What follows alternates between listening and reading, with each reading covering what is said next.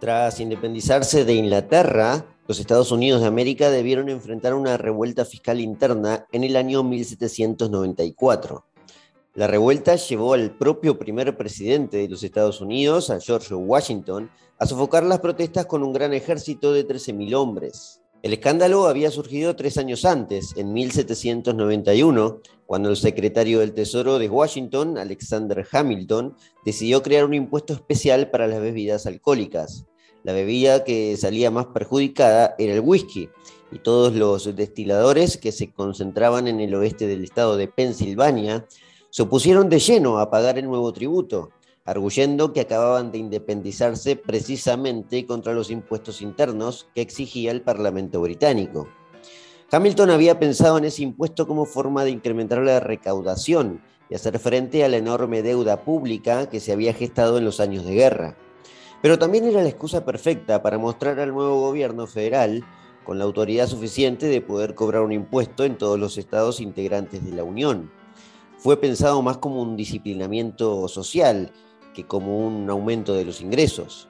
De hecho, el fisco recaudó escasos centavos de aquel impuesto, que terminó siendo derogado por Thomas Jefferson en 1801, cuando llegó a la presidencia con un nuevo partido político fundado específicamente en oposición a los impuestos federales.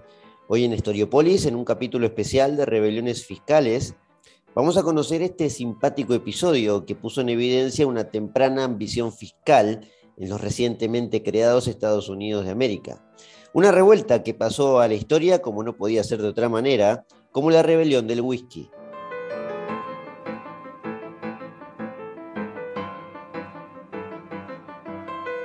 La rebelión del whisky es una revuelta fiscal bastante olvidada. Tuvo lugar en un momento donde Estados Unidos acababa de nacer y su presidente era el primero de todos, de todos los que vinieron después, ¿no? Obviamente, George Washington. Washington debió sofocar el descontento por la vía de las armas, no le quedó otra. Inició contra un impuesto al whisky en 1791, la revuelta, y finalizó cuando Washington puso orden con sus milicias en 1794, básicamente como resumí en la introducción. Ya Washington estaba en su segundo mandato. Los colonos norteamericanos acababan de constituirse. En 1787, para que tengamos una idea, habían establecido la Constitución y en 1789 había asumido Washington en su primer mandato. Por eso es que a esta historia le hace falta contexto, básicamente como todas las historias que, ven, que contamos en Historiopolis. Para entender la particularidad de esta rebelión, debemos comprender que al estar tan cerca de los acontecimientos que dan origen a los Estados Unidos, es un hecho fácil de perderse en estos episodios, en el tiempo y en lo que registran los historiadores. El levantamiento de las trece colonias merece un capítulo aparte, ya que es una rebelión fiscal en toda regla. Hoy, sin embargo, eh, vamos a, no vamos a hablar esencialmente de esa rebelión, sino de la que surgió apenas unos añitos después, pero claro, como dije, hace falta contexto. E igualmente es necesario hacer un repaso de ese proceso. Un proceso que no inició exactamente el 4 de julio de 1776, el día en que se celebra todos los años la independencia de los Estados Unidos, con la Declaración de Independencia, obviamente. El proceso inicia unos años antes, varios años antes, diría yo. Los colonos siempre habían odiado los impuestos en general incluso desde los eh, primeros años en que se asentaron. Se asentaron alrededor de 1620 y 1630, de manera firme me refiero, ¿no? con apoyo de la corona y con sustento para sobrevivir. Muchas expediciones a lo que es el norte de América eh, fracasaron constantemente durante muchos años. Los primeros colones, ya durante el siglo XVII, obviamente, odiaban especialmente los impuestos internos, los que luego van a llamarse en Estados Unidos los impuestos federales. Eh, eran especialmente aquellos impuestos que requieren la visita incómoda de un recaudador, así como la Edad Media, un recaudador que pesquisa a las familias y se lleva el dinero de la corona. Eh, eso ocurría en el siglo XVII, evidentemente, pero no con tanta intensidad. De hecho, casi que ni existía. Toda esa inspección eh, no era habitual eh, en las colonias, por lo tanto, si existía en algún momento específico, molestaba muchísimo. Durante el siglo XVIII, el comercio atlántico no hizo más que expandirse en el mundo, bueno, de América y en el mundo de Europa. Inglaterra y Francia eran los reinos que más se destacaban y los que más sacaban provecho además de todo ese comercio eh, internacional con el Atlántico. Comercio que también tenía esclavos, por cierto, era lo normal en ese momento. El rey inglés, eh, que era Jorge III, en el momento en que se rebelan las colonias, recaudaba mayormente a través de los impuestos externos, que eran aprobados por un parlamento que tenía mucho poder. Los impuestos externos eran básicamente las aduanas. Inglaterra era un gran imperio colonial y a través de sus colonias eh, se abastecía de riqueza. Los impuestos externos, es decir, las aduanas, sí eran más comunes en las colonias, pero sin embargo tampoco eran muchos, eh, de hecho eran menos de los que podemos contar hoy. Las 13 colonias eran una garantía de producción agropecuaria, eran inmensos territorios, grandes lagos, una enorme variedad de climas también, todo ese contexto hizo que rápidamente los colonos se volvieran prósperos, prósperos económicamente. No es que eran lo más rico del mundo, pero podían subsistir, organizarse y generar una economía doméstica dentro de todo aceptable y pacífica en lo que era la Europa eh, en general durante el siglo XVII. Norteamérica era una tierra fértil, una maravillosa tierra fértil. Por eso es que ya se instalaban en el siglo XVIII con más intensidad. Y todo aquello sin mencionar que los límites de los colonos estaban muy cerca de la costa atlántica, se terminaba en la cordillera de los Apalaches. El monte de los Apalaches es una ruta gigante de más de 3.500 kilómetros que dividía el territorio indígena del interior del país con las ciudades costeras del Atlántico. Bueno, hoy en día los Apalaches eh, cumplen la misma función geográficamente, dividen los estados costeros con los estados internos. Toda esta condición geográfica determinaba esencialmente las condiciones económicas, que como dije eran pujantes, crecían año a año. Como agregado, los impuestos casi que ni siquiera existían para los colonos. Esto hay que tenerlo en cuenta, lo menciono varias veces porque debemos tenerlo en cuenta.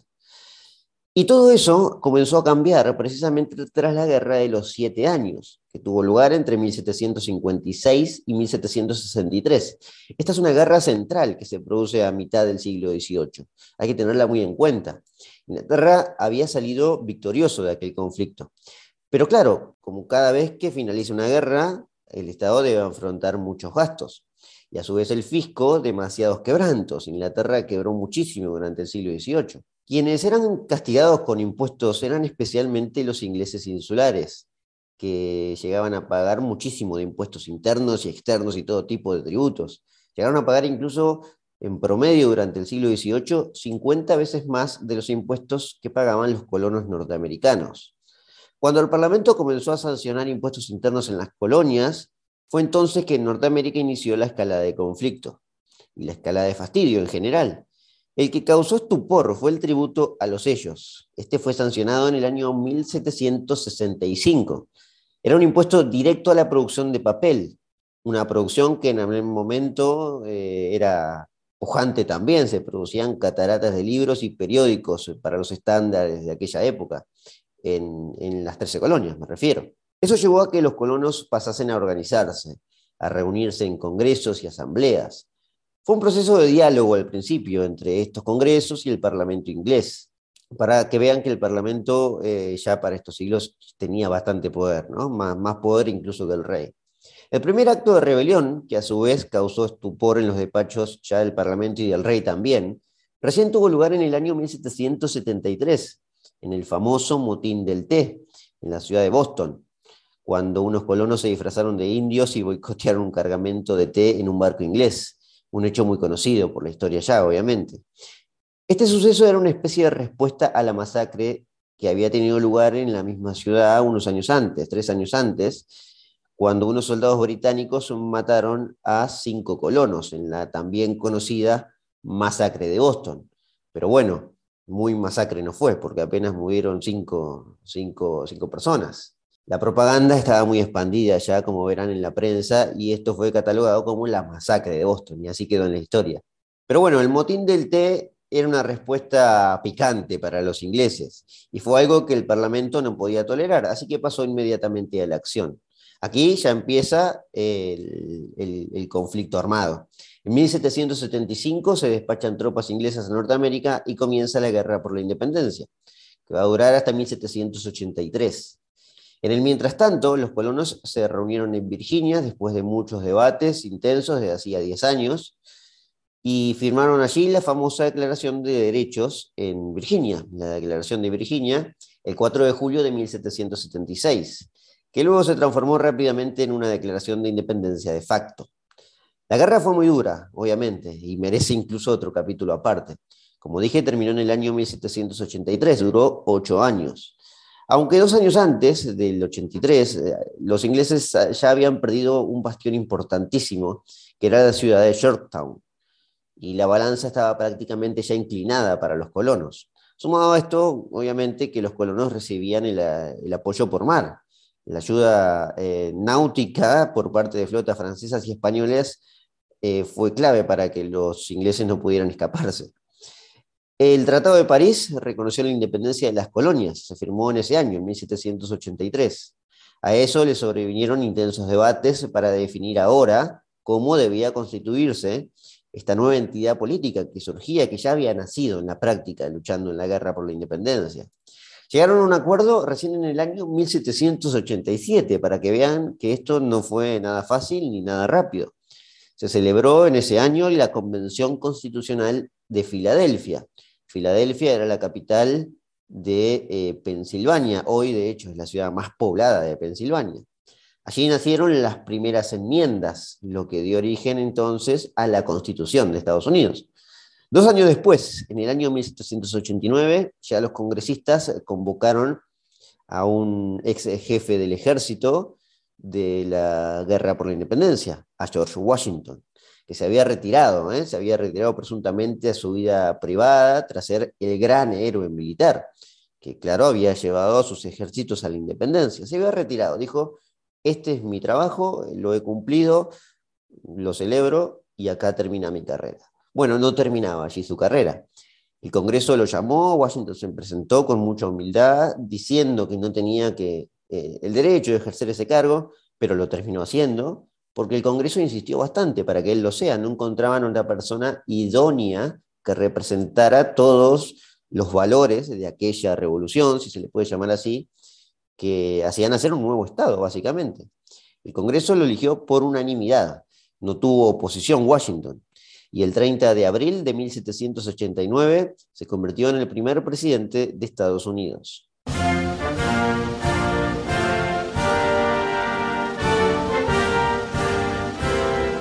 Lo que tuvo que administrar Washington de entrada, además de su gran fama y popularidad, de que lo querían por todos los rincones del nuevo país, lo que tuvo que enfrentar fue un problema fiscal, fiscal en toda regla. La herencia de la independencia era la gloria absoluta, pero claro, también era una gloria que había costado demasiado cara, porque, bueno, como todas las guerras, he dicho, cuestan mucho dinero y es difícil financiarlas. Lo hemos visto ya en los cuatro capítulos anteriores de rebeliones fiscales, lo difícil que era para, para tantos ejércitos de la Edad Media o en la era moderna convocar ejércitos para la guerra y si se endeudaban después tenían que afrontar gastos o a veces cobraban impuestos sobre los territorios en donde los ejércitos iban a ir a la guerra. O sea, esto era una materia muy conflictiva, muy difícil para los estados o para la creación de los estados, en este caso vendría a ser. El Congreso que se había formado durante la guerra había tomado muchos préstamos, préstamos europeos en nombre de las propias colonias, pero también había tomado una deuda interna a través de bonos locales, ya que los colonos habían fundado un banco, el Bank of North America, que ahora tenía que manejar un déficit bancario.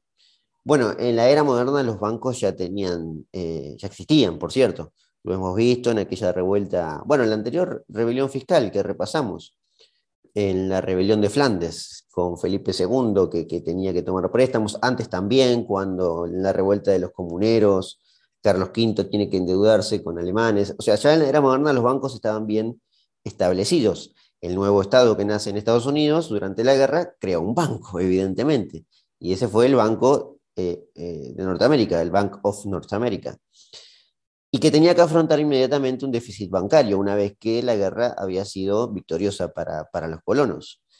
A su vez, cada una de las colonias eh, también habían incurrido en severas deudas con ese banco y también con soldados y bancos extranjeros. Para pasar en limpio, en números prácticos para que se entienda. La Administración Central acumulaba una deuda de 54 millones. Las colonias, que ahora eran estados independientes, sumaban 25 millones de deuda, aproximadamente la mitad que el gobierno federal. Washington decidió, a instancias de uno de sus principales socios en el campo de batalla, un tipo llamado Alexander Hamilton, poner en práctica el primer modelo de política fiscal para enfrentar este problema de la deuda. Para decirlo de otra forma, Washington dejaba el primer programa de política fiscal y, si se quiere, el primer programa de política económica de los Estados Unidos de América en manos de un personaje central bajo su administración, que también eh, pasa un poco al olvido, que fue Alexander Hamilton. Hamilton era un neoyorquino muy reconocido, eh, había fundado un periódico, bueno, era periodista evidentemente, y había fundado un periódico, uno de ellos, de los tantos periódicos que circulaban en esa época en, Estados Unidos, en el inicio, había creado el New York Post. Eh, bueno, el New York Post sigue existiendo, por cierto. Había sido el representante de su colonia en los congresos continentales de Nueva York, ahora el estado de Nueva York, y por supuesto había participado en distintas batallas de la guerra con, mucha valentía y coraje acompañando a Washington. Y ahora se convertía técnicamente en el secretario del Tesoro de Washington, en el primer secretario de Tesoro de Estados Unidos. Su primera idea fue algo que relativamente parecía lógico. Pretendía consolidar la deuda estatal y nacional en una sola deuda, que sería asumida en su totalidad por el nuevo gobierno federal. ¿Por qué parecía lógico? ¿Por qué parecía tener sentido? Porque los estados, para no quedar en bancarrota y para no sufrir consecuencias económicas tan trágicas, eh, como siempre después de una guerra, tenían que empezar a producir, a, levantar la economía, a, a, cultivar los campos y pagar una deuda en el medio es muy complicado. Así que la decisión de Hamilton fue hacer un gran perdón de la deuda, de la deuda total y que toda la asumía el gobierno federal.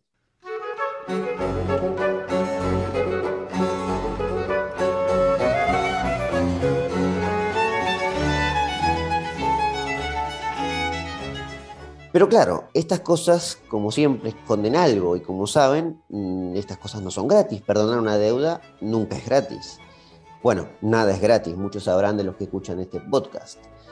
Hamilton escondía algo bastante peligroso, que muchos congresistas también supieron advertir. El engaño consistía principalmente en que algunos estados del sur habían pagado la mayor parte de su deuda y otros incluso la habían pagado por completo, como fue el caso del estado de Virginia. Esta política haría, la de Hamilton, que los estados del sur indirectamente pagaran la cuenta de los estados del norte. Dos personajes se erigieron como grandes opositores de esta medida, James Madison y Thomas Jefferson, dos eh, de los que fueron, bueno, los que advirtieron de los peligros de esta decisión. El Congreso terminó avalando a Hamilton igualmente, no sin ganarse, por supuesto, la antipatía de algunos congresales del, sur de Estados Unidos. Lo cierto es que la deuda que se iba a financiar ahora con más deuda, ya no con, con lo que aportaban de producción los estados, la deuda iba a seguir existiendo, iba a seguir existiendo por largo tiempo. Se iba a incrementar además en intereses. En uno de sus informes al Congreso, Hamilton logró la creación de un banco aún más poderoso que el anterior, con una base de dinero público que reemplace, eh, a, bueno, ese de los años de guerra. Sumado a esto, Hamilton también había aumentado los derechos de importación. Básicamente, había subido los impuestos a la compra de bienes extranjeros. En su informe detalló que no era tanto para recaudar esta medida, la de las aduanas, la de subir los impuestos eh, a la importación, sino que era más un, plan de política económica, que necesitaba proteger la producción manufacturera tan rudimentaria y doméstica del nuevo Estado, de, las, de, los Estados Unidos. Bueno, les digo colonias, pero ya son excolonias, ¿no? Lo cierto es que muchos observaban que el gobierno federal de entrada nomás, se estaba tomando demasiadas atribuciones. Se crea un banco con dinero público cuando hay una deuda gigante, deuda que había sido absorbida eh, antes, de tomar, eh, antes de crear este nuevo banco, ahora se aumentan los derechos de importación. Las cuentas tampoco cerraban todavía para el fisco. y además, como dije, los intereses de la deuda crecían. Así que finalmente en el año 1791, Hamilton presentó un proyecto en el Congreso que buscaba aprobar aquellos odiados impuestos internos por los que tanto habían eh, eh, luchado los norteamericanos. Hamilton los llamó impuestos especiales y buscaba con eso financiar la deuda que todavía persistía de la guerra por la independencia. Este iba a ser el primer impuesto nacional en ser recaudado por el gobierno federal. Todos los estados debían someterse a nuevo gravamen, desde Massachusetts, más al norte, hasta Georgia, que era en ese momento el estado más al sur. Florida era, era, era territorio de los españoles en ese momento. El tributo estaba dirigido a las bebidas alcohólicas, a todas, sin excepción. Contaba Hamilton además con el apoyo de muchos protestantes eh, puritanos, de la enorme variedad de protestantes que existía ya en Estados Unidos. El alcohol y las tabernas, por cierto, ya estaban bien expandidas en las excolonias británicas. ¿eh? Eran consideradas como, como un pecado capital, todo lo que quieran, pero existir existían.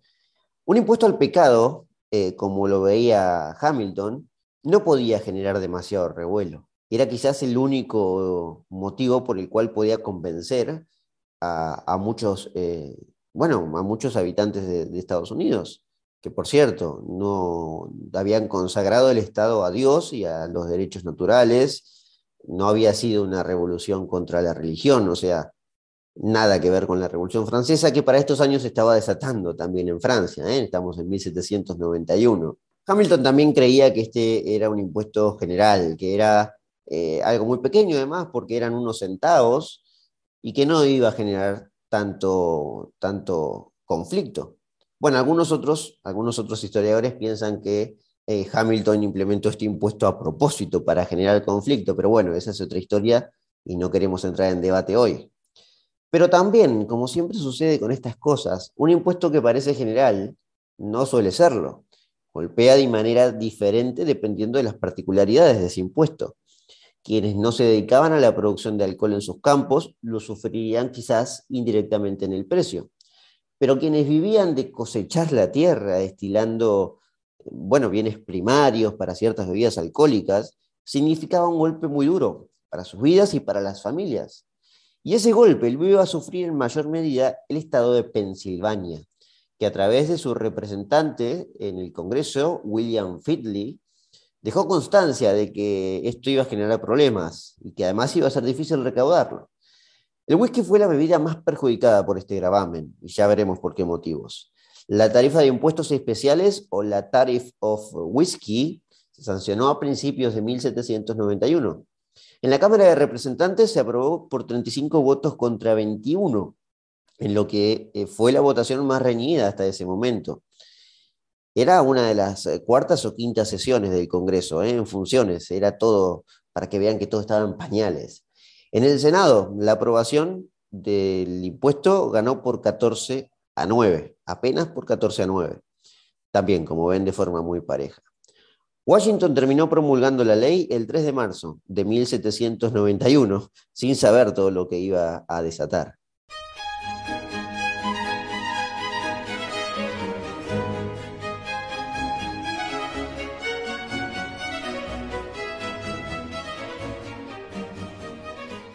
La aprobación de la ley, sumado a todas esas decisiones que estaba tomando Hamilton, llevaron a que uno de los padres fundadores rompiera con el primer gobierno norteamericano.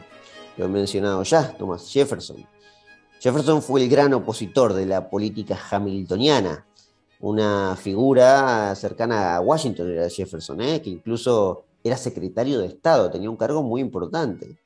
La ruptura de Jefferson significó que apareciera un nuevo partido político en la escena. Iba a crear el propio Jefferson, que nació en oposición directa al joven centralismo que planteaba Hamilton. Y por supuesto nació en pos de defender los ideales autónomos de los estados. Nació en el año 1792. El partido fue, eh, se llamó el Partido Demócrata Republicano. No fue el primer partido estadounidense. Hamilton ya había creado el suyo unos años antes, muy astuto, el secretario del Tesoro. Había creado el Partido Federalista. Esa grieta hizo que Jefferson tuviera que terminar renunciando al gobierno de Washington, aunque trató hasta último momento de no hacerlo. Esto plasmaba en los papeles ya una grieta existente desde antes, ¿no? El bando de Hamilton, el bando de los federalistas y el bando de Jefferson, los antifederalistas. De ahí que conocemos hoy el libro de eh, los federalistas, ¿eh? de los papers que se escribían y que se bombardeaban en la prensa constantemente. Jefferson era el representante de los antifederalistas y Hamilton el que estaba en el poder, de los federalistas. En 1792, Jefferson tenía la chance, en el mismo año en que había creado su partido, de postularse a las elecciones presidenciales, ya que vencía el primer mandato de Washington, que iba por la reelección. Pero en ese momento Jefferson seguía como secretario de Estado. Al cargo terminó renunciando el año siguiente, en 1793. Lo que sí hizo Jefferson igualmente fue poner un candidato a vice, que terminó perdiendo con el candidato federalista, que era John Adams. Así asumirían en el año 1793 la fórmula Washington-Adams, y Adams sería luego, en 1797, el sucesor de Washington. Pero bueno, no nos adelantemos porque no vamos a llegar tampoco tan lejos. Volvamos entonces al primer, eh, al momento en que Washington promulgó ese odiado impuesto interno en marzo de 1791. Para el cobro del mismo había que asignar a los recaudadores, a quienes también se les debía fijar un salario y los recursos para los distintos viajes, que bueno, también iba a ser financiado por el impuesto del whisky. Esta parte de la historia es muy importante, ¿eh? es, es crucial que la tengamos en cuenta. El asunto de elegir a los recaudadores era una cuestión clave. No podía ser cualquier persona la que vaya a recaudar. Tenía que ser, dentro de lo posible, un ciudadano local o varios ciudadanos locales reconocidos, con buena fama y con suficientes recursos económicos para hacer frente a imprevistos que siempre podían aparecer. Podía ser, no sé, por ejemplo, un propietario de muchas hectáreas en este caso, que fue el caso, por cierto. En Europa, como ya hemos visto en rebeliones fiscales anteriores, los reyes recurrían a descendientes de la nobleza local para que el apellido, ya saben la historia de la propia familia, sirviera como, como un antecedente de respeto y honor. En las colonias esto no existía, no había una aristocracia de, prestigio, y si había, se acababa de suprimir tras la independencia. Como dije anteriormente, fue el estado de Pensilvania el primero que puso el grito en el cielo. Los pensilvanos ya habían presionado para que la capital se instalara en la ciudad de Filadelfia, la más poblada y, también el lugar más emblemático para ese momento. Bueno, hoy también sigue siendo emblemática Filadelfia. Filadelfia y Pittsburgh son las ciudades más importantes del estado de Pensilvania. En Filadelfia se formó la Convención de Filadelfia, que dio origen a la Constitución que ya mencioné, en 1787. Pero la capital finalmente se instaló a orillas del río Potomac, en el estado de Maryland, que ya se conocía como un distrito autónomo federal y que bueno, luego fue bautizado como Washington DC. Volviendo al tema de los recaudadores, que me parece importante. Parece ser que Hamilton contaba con una camarilla ricachona muy leal en el oeste de Pensilvania, o, en el estado de Pensilvania, mejor dicho. Una camarilla capaz de organizar una buena colecta recaudatoria. No sucedía lo mismo, por cierto, en otros estados del sur, durante los primeros años del impuesto al whisky, este ni siquiera pudo cobrarse en otros estados. Los del sur, los que se dedicaban más al, destilamiento de bebidas alcohólicas, como Kentucky, Georgia o las Carolinas del sur y del norte. No se trataba de que allí no se iban a desatar protestas porque también iba a, el coletazo de Pensilvania iba a pegar en otros estados. Se trataba especialmente de que en Kentucky, por ejemplo, o Georgia, no encontraban a nadie que quiera ejercer como recaudador. Hamilton sabía ahora que en Pensilvania sí podía contar con conocidos y, con y podía tejer una buena red de influencias. El problema con el whisky esencialmente era que en los lugares alejados de la costa había transformado en un recurso de vital importancia para la economía doméstica. Muchos de los que vivían en, regiones aisladas completaban sus finanzas destilando whisky con el maíz sobrante de las cosechas era una economía agraria, como sabrán, y como lo era en gran parte todo el mundo occidental. Quizás Inglaterra ya estaba experimentando eh, de forma avanzada con, la primera parte de la revolución industrial, pero en general era eh, una economía agraria la de, de fines del siglo XVIII. Y el whisky, en este caso, era barato de hacer, era fácil de transportar en diferencia con otros granos o con otras bebidas, y también tenía una demanda siempre a la orden del día, el whisky. También había servido durante algún tiempo como moneda de cambio el whisky. Esto es algo que no se sabe demasiado. En el periodo de la guerra, la moneda del nuevo gobierno estadounidense se había devaluado constantemente, era el, peso continental. El oro escaseaba a su vez, el whisky, que era barato y sobraba constantemente en las cosechas, funcionaba como moneda de último recurso. Eso significaba, por ejemplo, que algunos salarios se pagaban con whisky, por lo que un impuesto al whisky era directamente un impuesto a salario. Los agricultores estaban acostumbrados a destilar sus excedentes para las bebidas alcohólicas. No lo hacían solo con el maíz, también lo hacían con el centeno, con la cebada o el trigo. También hacían mezclas específicas de granos fermentados para producir un whisky más elaborado y añejo y como consecuencia más caro. La producción del whisky, como verán, era Em, pequeña, se concentraba en algunos estados y en Pensilvania especialmente. Pero estaba bien distribuida. En el oeste de Pensilvania, eh, con más énfasis, los distribuidores y los destiladores eran pequeños, pero eran muchísimos, muchísimos para la época, quiero decir. Les iba bien y era uno de los pilares de la economía del Estado, o por lo menos de esa parte del Estado.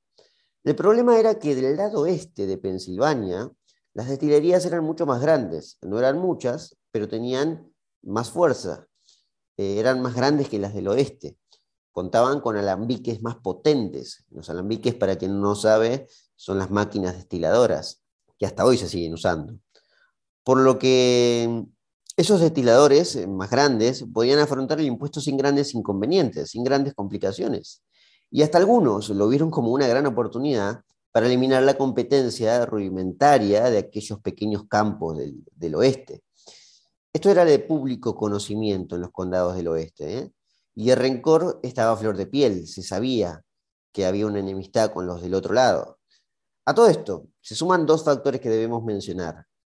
Primero, la ley de Hamilton obligaba también a registrar a nivel federal todos los alambiques, registrarlos a través de licencias, me refiero por lo que la ley de Hamilton no solo creaba un impuesto odioso, también creaba su propia regulación burocrática. El segundo factor que tenemos que agregar es el de las guerras contra los indios del interior. Los indios todavía molestaban en aquella zona. Es conocida la guerra de los indios del noroeste, que finalizaría unos años después, un duelo en el que las nuevas milicias del, gobierno federal eh, no podían afrontar en su totalidad. Para colmo, 1791 había sido un mal año para los norteamericanos en este asunto, ya que cayeron derrotados en algunas batallas cerca de Pensilvania, justo de Pensilvania, sí, por lo que los eh, habitantes de este estado también tenían una queja legítima más. El nuevo gobierno federal parecía olvidarse de la seguridad de sus ciudadanos. Era lógico a esta altura entender que los ánimos estaban caldeados, por lo que la violencia no tardó en desatarse y quienes primero sufrieron fueron los recaudadores. Una pandilla disfrazada capturó al primer recaudador que se presentó en el oeste de Pensilvania y le dejaron en claro que debía retirarse inmediatamente, pero no sin antes darle un escarmiento, porque lo peculiar de esto fue el trato, ya que al pobre recaudador lo llenaron de brea y lo emplumaron. Esta es una historia conocida en la rebelión del whisky y tiene sentido ¿eh? por el hecho de que de que había muchos granjeros y gallinas no iban a faltar en, los campos norteamericanos de fines del siglo XVIII. Los legisladores más moderados de Pensilvania trataron de negociar y evitar que escale el conflicto. Lograron reunirse en un congreso local en la ciudad de Pittsburgh para tratar el asunto. La gestión diplomática, que exigía una reparación de agravios, consiguió una pequeña modificación a la ley en mayo de 1792 pero no, no desacerté cuando dije que fue pequeña, porque los cambios incluyeron solamente la reducción de un centavo en el impuesto al whisky. Se reunieron ya en un nuevo congreso en agosto del año 92, donde las posiciones radicales quedaron demasiado expuestas, demasiado explícitas. Encima, como agregado, había surgido un grupo de militancia contra los impuestos llamado Mingo Creek Association, que proclamaron demandas de mayor libertad y hasta formaban parte de la milicia local. Muchos de los que se unieron eran veteranos de la Guerra de la Independencia. Agrupaciones de este estilo, de esta estirpe, habían surgido muchísimo en el periodo previo a la Guerra por la Independencia.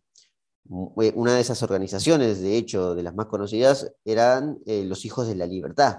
Son of Liberty, que, bueno, son los mismos que habían ideado el motín del té en 1773 contra los impuestos del Parlamento inglés. Los pensilvanos sentían básicamente que este impuesto iba en contra de los mismos principios por los que acababan de luchar.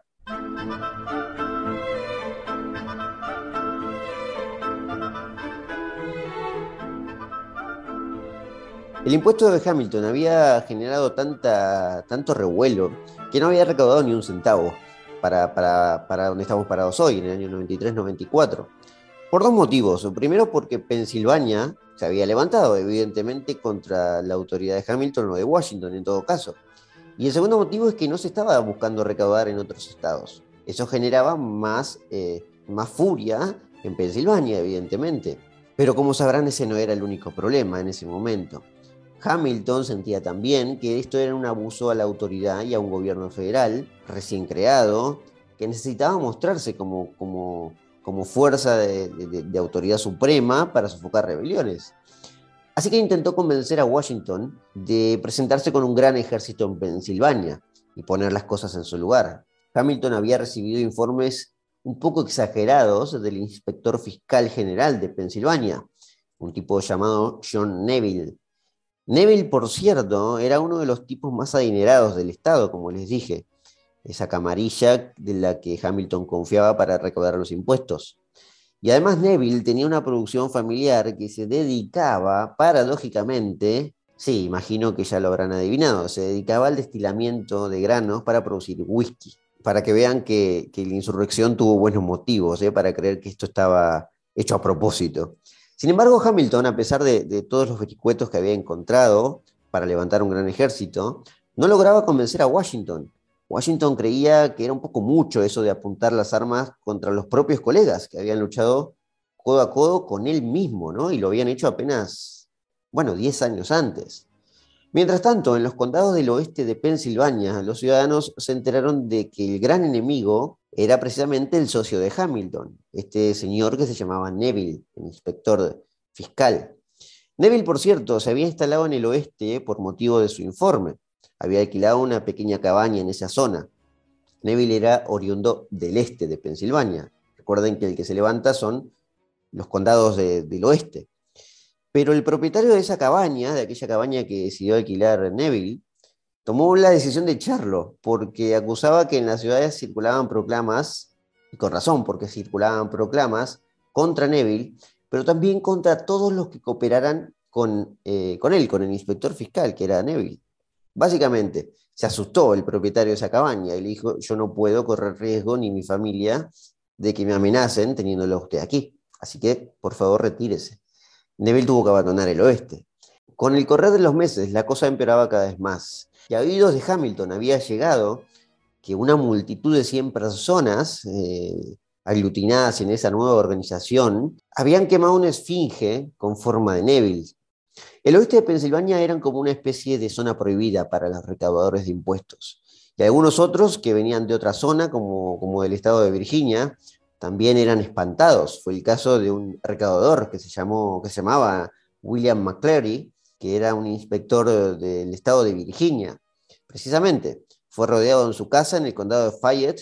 Fayette es uno de los condados que se revela en, el oeste de Pensilvania y debió huir disfrazado de esclavo el pobre recaudador que no tenía mucho que ver con el asunto.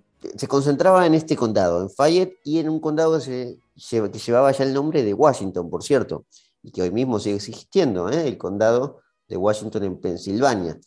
Eh, este, estos eran los focos principales de, de la revuelta. Como verán, la bomba estaba a punto de explotar. El clímax de la rebelión llegó a mediados de 1794. Hasta ese momento, nadie, absolutamente nadie, ni de Pensilvania ni de ningún estado, había pagado el impuesto al whisky. Hamilton consiguió convencer a fiscales y jueces para hacer valer la justicia federal en Pensilvania. Esto también era importante y sirvió como un agravio más.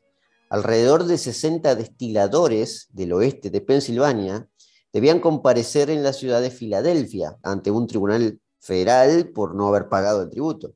William Fidley, aquel congresista que mencioné anteriormente, que representaba a Pensilvania en el Congreso Nacional, intentó que esto no escale demasiado, tratar de apaciguar las aguas y llegar a una negociación. Y consiguió legalmente que esos asuntos se traten en los tribunales locales. Pero Hamilton, que era un, bicho, básicamente, adujo que la fiscalía había documentado las citaciones, las de él, con, los fiscales que pudo convencer, unos días antes de su intervención, de la intervención del Congresal. Algunos se pueden estar preguntando en este punto de la historia, ¿qué tenía Hamilton contra los pobres pensilvanos? Hay algunos historiadores que se animan a afirmar que la insistencia de cobrar este impuesto al whisky se tomaba más como una medida de disciplina social que como una fuente de ingresos, porque necesitaba mostrar autoridad frente a cualquier insurrección. Los milicianos de la, de la asociación esta, de la Mingo Creek Association, al enterarse de la insistencia federal que tenía Hamilton y ahora eh, los fiscales que estaban a favor del gobierno federal, empezaron a actuar, a actuar con, vandalismo, básicamente. Y fueron directo hacia la casa de quien tenían a mano al, enemigo principal, que era Neville. Rodearon la casa de Neville con su familia y así comenzó un tiroteo. Neville consiguió escapar esa noche, pero había perdido toda su propiedad, básicamente. Logró escapar con su familia. Los rebeldes le habían incendiado la casa. En la balacera, en la que murieron por lo menos 10 personas, había caído un comandante de los rebeldes, un tipo llamado James McFarlane, que había sido un veterano de guerra encima. Los rebeldes tomaron su muerte como la de un mártir y le ofrecieron un funeral con todos los honores. Estos episodios tuvieron lugar entre el 15 y el 20 de julio de 1794. Fue todo esto que ocurrió en, la casa de Neville, evidentemente la gota que rebalsó el vaso. Los insurrectos decidieron ya avanzar en su vandalismo, y tratar de conquistar nuevos, eh, bueno, nuevos ciudadanos que se sumen a la milicia. Decidieron además marchar sobre Pittsburgh, una ciudad de las más ricas de, Pensilvania y de todas las, colonias. Y hasta pensaron en separarse del nuevo gobierno federal y pactar con los españoles del sur. Los españoles eh, gobernaban la Luisiana, con total tranquilidad, por cierto, en lo que era la Florida occidental. Pero también gobernaban toda la parte del sur de Estados Unidos y, por supuesto todo México. Estoy hablando de los estados que actualmente son Texas, Arizona o, Nuevo México, de hecho. Washington se convenció finalmente de que tenía que actuar. Washington tomó dos decisiones, para ser exacto. Por un lado, envió un grupo de comisionados para negociar la paz, pero por el otro, enlistó un ejército para llegar inmediatamente después de los diplomáticos. Todo un astuto Washington, que por cierto, no contaba con un ejército formal, como dije, y debió convencer a, todos los estados, mandar un mensaje a todos los estados, a los 13, de que aportaran hombres para esta causa. Sin embargo, aportaron muy pocos, solo cuatro. Esos estados que aportaron milicias locales fueron Nueva Jersey, Maryland, Virginia y Pensilvania, pero especialmente el este de Pensilvania. Para septiembre del año 94, Washington había reclutado casi 13.000 hombres.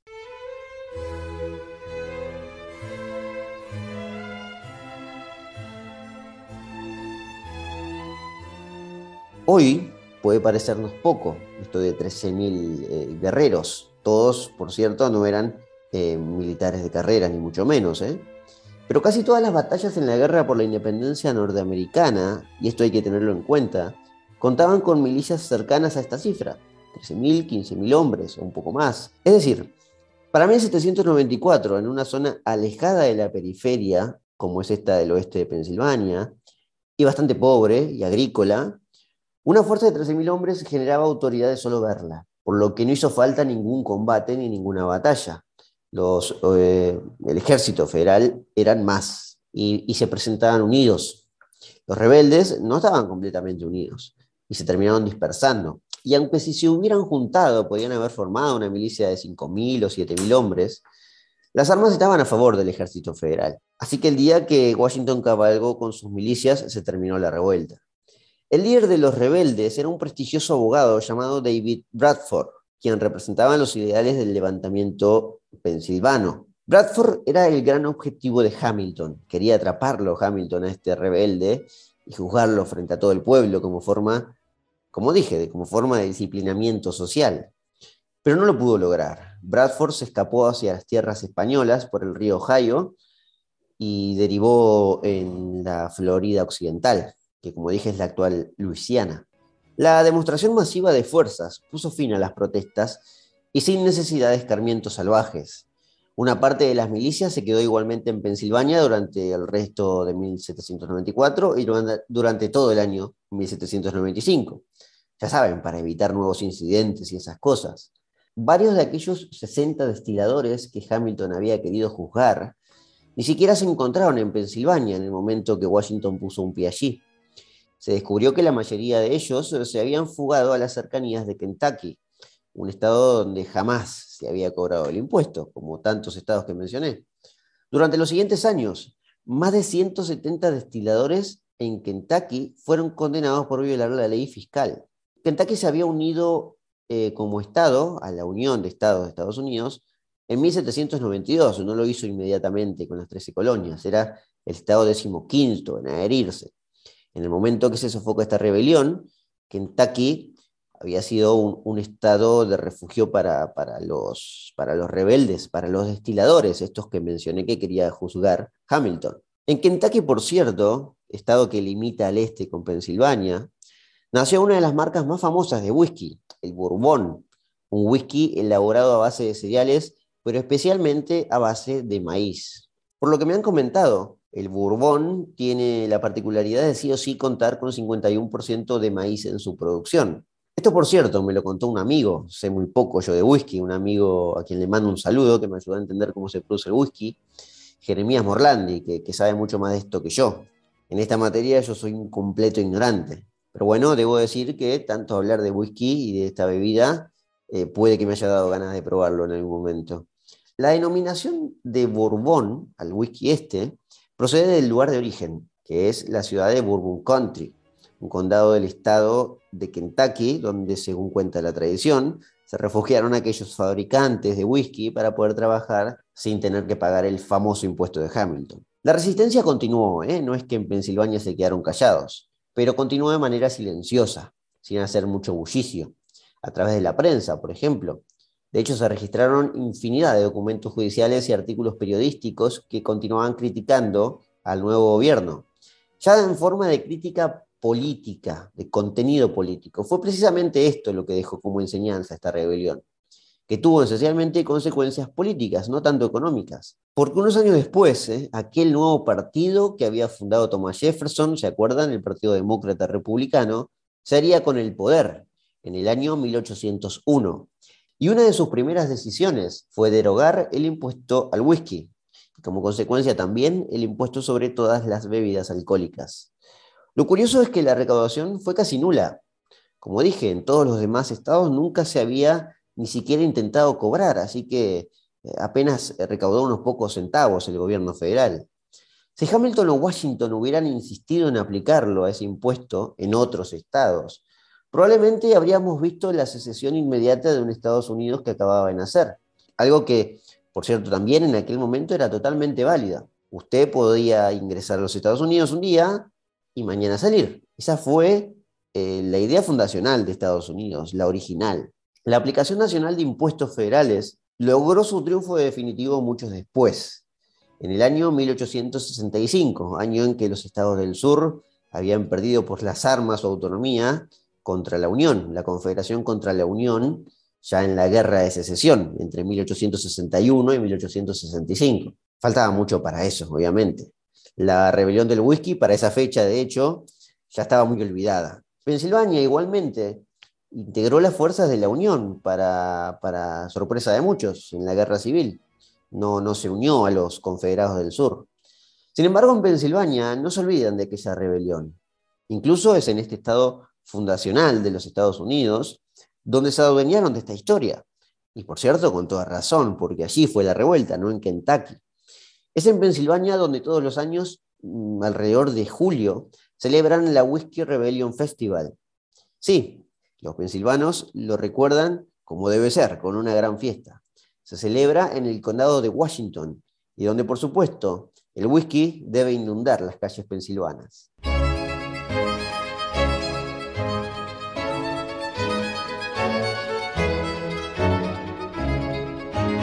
Bien, espero que les haya gustado este capítulo sobre la rebelión del whisky, que me pareció demasiado simpática para dejarla fuera. Y como me han pedido una rebelión fiscal más, después de las cuatro que hemos grabado, me parecía correcto hacer esta ya eh, bien entrados en la era moderna y siendo una rebelión que, como dije, ha quedado bastante olvidada por, bueno, por los sucesos lógicos que acontecieron unos años antes, que fue la, la Revolución Norteamericana. Sin más, me despido entonces, espero que anden muy bien y los encuentro, eso sí, la próxima semana con un nuevo capítulo de Storiopolis. Muchas gracias.